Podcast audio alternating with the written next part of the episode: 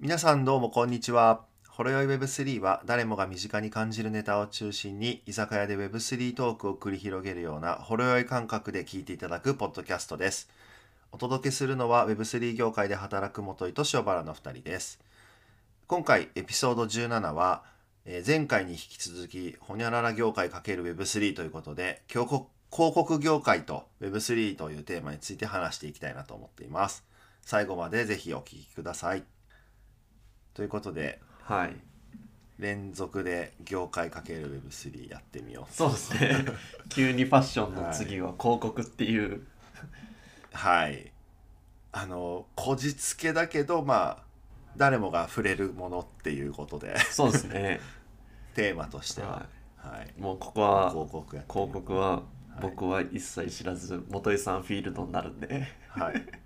はいちょっと広告屋さんやってたの でやってますけど、はいちょっとそこら辺はあのテーマとして面白いかなとそうですね思ってるんで早速ちょっと、うん、だからままずねちょっとこう現状広告業界にどんな課題があるかっていう話からするとあのアドベリフィアドベリフィケーションっていう単語があるわけですよ、はいこれ何かっていうと広告を検証する仕組みっていうふううに、ん、まあ、略される訳されるんだけど結局デジタル広告においてはあの結構やっぱ不正とかはいあのちゃんと人が見てるかとかはいちゃんと変なとこに広告出てないかみたいなそういう問題がいくつかあるんですよ。でそれをまあおーまとめてなんかアドベリフィケーションとかアドベリって略して呼んだりするんだけど、はいまあ、問題がある。えっと、どういうことかっていうとあの例えばあのホームページとかいろいろサイト見てるとこう広告が出てくるじゃないこう枠が出てきはてい四角い枠の中に。であれってあの表示されたら課金がされたりとか、まあ、課金がされるタイミングが他にもあるから表示されてるかどうかっていうのはとはいえまあそのカウントされてるわけですよ、うんうん何回表示されたのかみたいな。なるほどはいでも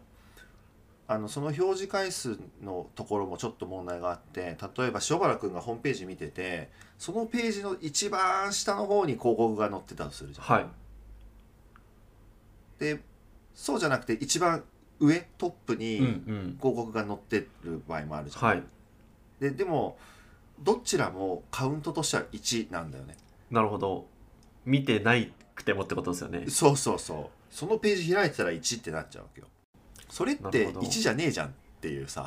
まあそうですね本当は。うん見てないですもん、まあ、ねビューアビリティみたいなこと言うんだけど、うんうんちゃんと見られてるかみたいな、うんはいでもっと言うとなんかその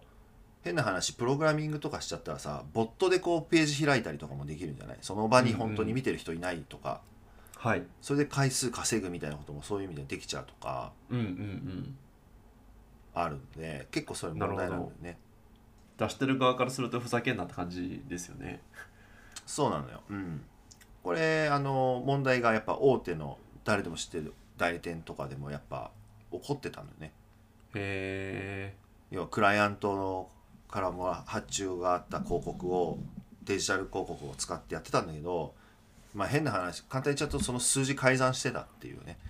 はいはいまあそんはない効果良くないからっていう、よく見せるたあめあにそういうのもあるかっもてことですねうんよくあるかもケースだと思うそれは、うん、なるほどでもそれできちゃうのよだってなぜならさその全部の広告が本当にちゃんと正しく配信されて見てるかどうか誰もわかんないからさ、うんうんそうですうねん、そうそうそう数字変えるだけでねできちゃうんだよね実は、はいっていうのが問題なので、もう一個は、んん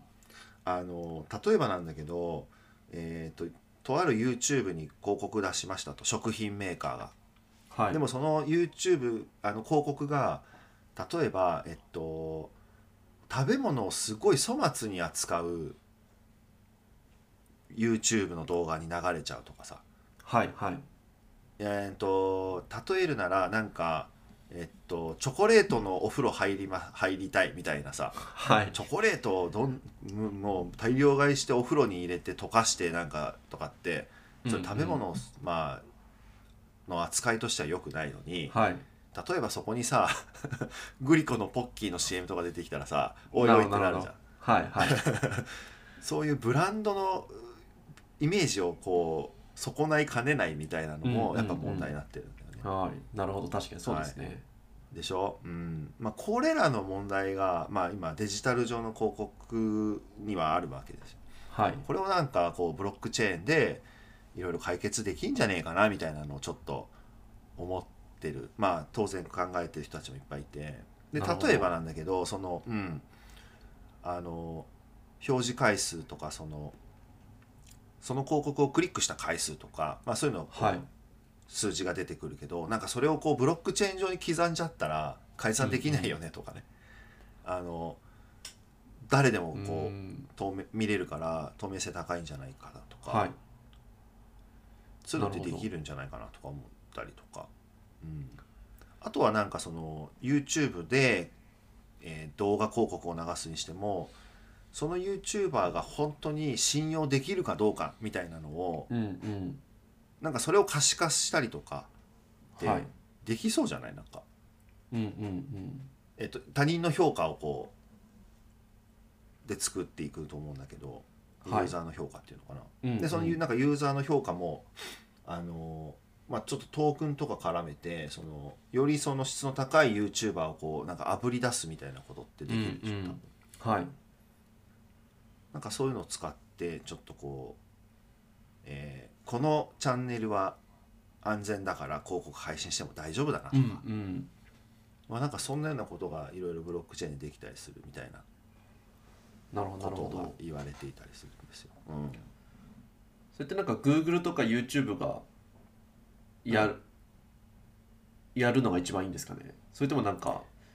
うんまたべ Google とかじゃないところに広告出すうん出さないとそれはできないっていう感じになるんですかねえっ、とやって例えばだけど YouTube もうすでにやってますなんだよねあのブランそうなんですドかセーフティーって言ってそのこのチャンネルは有料なチャンネルですっていう安全なチャンネルですみたいなうんうんのうん評価をしてるんだけど、はいやっぱ無数に出てくるしそうですよねやっぱ機械的にやってて追いつかなかったりとかうんあのそういう専門の会社があるぐらいで実はその、はいはいちゃんなるとほあの安全なところにしか広告出しませんよっていうなんかそういうリストを持ってたりとかするんだけど、どうんうんああるってことはやっぱその YouTube だけじゃやっぱ物足りないんだよね実際その、うんうんブロ YouTube が OK って言ってても変なとこに出ちゃったりしてるっていうじうんうん事実があって、うんはいやっぱその第三者とかあのがやったりもしてるからなそういるほうど会社が出てくるかもしれないより。うんなるほどなるほどうんあとは全然違う視点で言うとあれじゃないかなそのよくこう会話でこれこの「ほろ酔い」でも出てくるけど「ブレイブ」ってあるじゃん。はいあれ見る側のちょっと視点になっちゃうけど広告見るとトークンもらえますみたいなはいはい今まもあそうポイでンすトねだったらあるけどね,、うんうんうんまあ、それもなんかちょっとこう広告がよりそのなんていうのかな質が高くなるというかあのユーユーザーの視聴態度が全然違うから多分うんうん広告うぜえなっていうふうに見てるそうですねよりも、あトークンもらえるんだなみたいなぐらいで見てた方が、多分その情報が入ってきやすいとかあったりすそうるですね。まあ、うん広告見たい人いないですから ね。いるのかもしれないですけ ど、普通にスマホ触ってたりする中で広告見たいわって人いないんで、まあ、見るならそうだなよんねか対価くれよっていうっうんてことですよね。それはありだよねうんそれがなんか分散化されたブロックチェーンで仕組みがされ作られればさその中間手数料を払う分浮くからうんうん。分散型になったら中央集権がなくなったら、プラットフォームに払う費用がなくなったら、それユーザーに還元してあげればいいだけだもんね確かにそうですね。うん、っていうのはなんかすぐ出てきてもおかしくない気がするんだけど、ね、確かにそうですね。なんならもうありそうですけどね。そうよねうん。っていうのが結構なるほどこう広告がこれから、うん、やっぱり進化するにはなんかこういうの使っていくと面白いというかうんうん。ある可能性高いんじゃないかなっていう気がするんだよね。そうですね。うんうん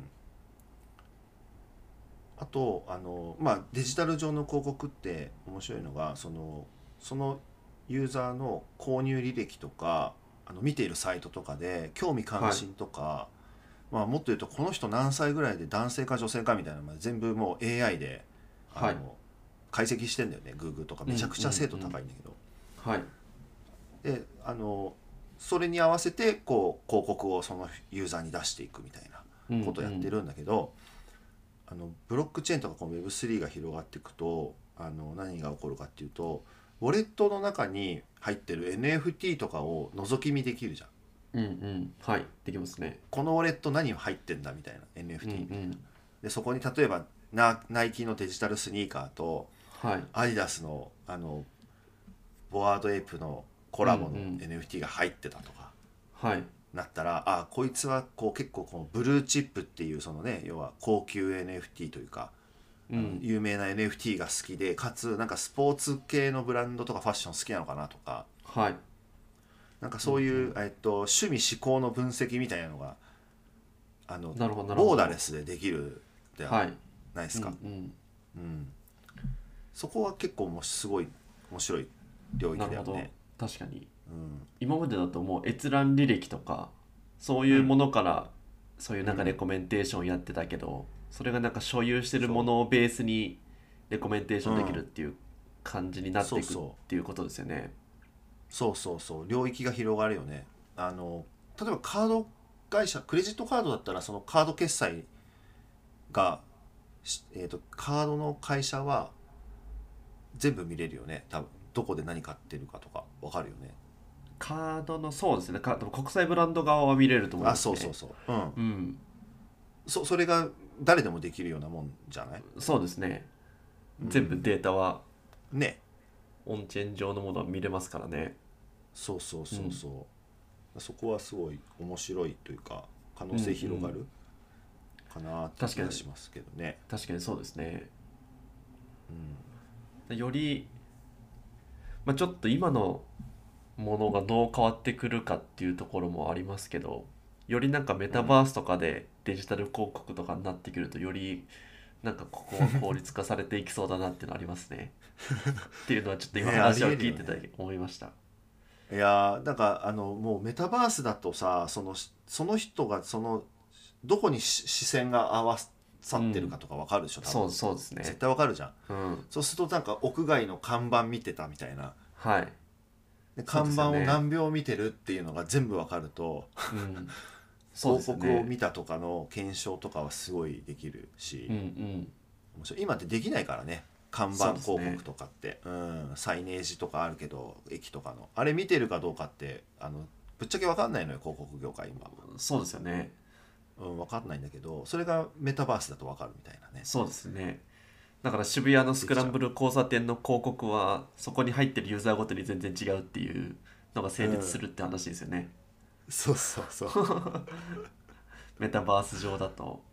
そうですで、それがトークン持ってるものをベースでマーケティングがされて、で、そこの表示回数とか、じゃあその広告を見てる数とかが全部オンチェーン上で管理されて、透明性高いは広告運用ができるっていう世界になっていくっていう感じなんですかね。それってなんかでもちょっとディストピアな気がしてき たわちょっとやだわ それ全部バレバレってことじゃんそれそうですね。なんかなんかこう、怖い怖い、うん、ここまで来ると倫理観ってどこにあるんだって話になってきますね。 いや本当だよねなんかまあいいことではあるんですけど今の問題を解決していくとじゃあ倫理的にどうなのっていう話にいやよくないわそうですよ全部バレバレでそれがみんな誰でも見れるっていう時代になってくるってことですよね、うんそうするともう逆にそういうことができない広告があったらそれ淘汰されちゃうよね。まあ完そうですよ全にねうん、で人々はもう自分の過去のその行動から全部趣味思考とか何でもかんでもうん分析されて、もうはいそのそれに合った広告だけ見てたら、うんうんもう一生なんかその型にはまったまんまみたいなうんうんうん生活っていうか暮らしになっちゃってさ、そうですねなんか嫌だわそれ。だからそう難しいですよねその辺はうんまあでも強いて言うならその多分ウォレットの ID だと思うのでと名前とか生年月日とか住所とかは多うん分バレない情報にはなるってことですよね、うんあくまでもまあねまあそうだけどい唯一の救いがそのぐらいですよねそうなんですよ ねだからなんかそういうあの、まあ、不正とかね透明性高いうん広告が、あの広告ができるとかなってくるとそれはいいことなんだと思うんだけうど、んある意味でも広告ってその逆を言うと、まあ、広くつ告げるって書く字のごとしで、うんうやっんぱその何かを伝えるわけじゃないそうでですそねの伝える方をまあいろいろクリエイティブでこう面白くしたりとかうん分かりやすくしたりとか、分かる分かるって思わせたりするんだけど、なんかそこはのいやっぱなんかそのちょっとファジーな部分っていうなんかそのふわっとしてる部分がうんあるからこそいいと思うんだよね、心が動くっていうかはいはいそそうう,、ですそうねいうところに心がね揺れ動くわけじゃないそれうがんうん広告としてのミッション達成なんだけどさ、うんうんなんか今のまま残しとくべきそういうところもあるんじゃないかなっていうのが僕の確かにそうです ねそううん残しつつ、より良くしていくっていうの、そうなかなか難しいですねうん使い方次第でここう未来が変わるよねなんかちょっとそうです明ねるい方向なのかねうん、暗い方向なのかみたいなまあでも Web2 時代をとか Web1 もそうですけど大きくなった会社のほとんどが広告じゃないですか、うん、 Google もそうですしね Facebook もそうだし、そうだね TikTok も広告業ですからね YouTube も広告だしそううんそう考えるとそこら辺が変わっていかないと良くはなっていかないっていうのもありますし、うんそこの既存産業が変わっていくっていうのは一個いいことではありますけど変わりすぎるのも良くないっていうのが元井さんの意見っていう感じですねそうだねなんか今日話してて思ったわなんかすげえやだなと思って確かにももううがんじがらめに監視されるような感覚ありますよね、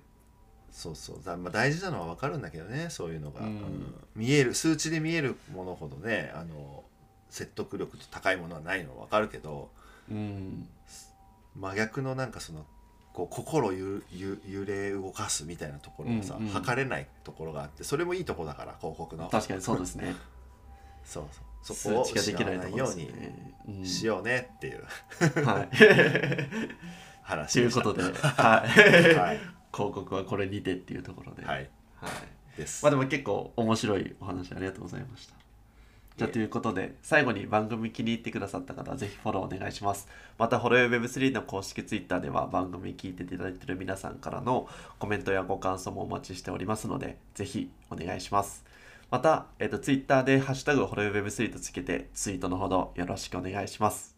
ではありがとうございました。ありがとうございましたさようなら。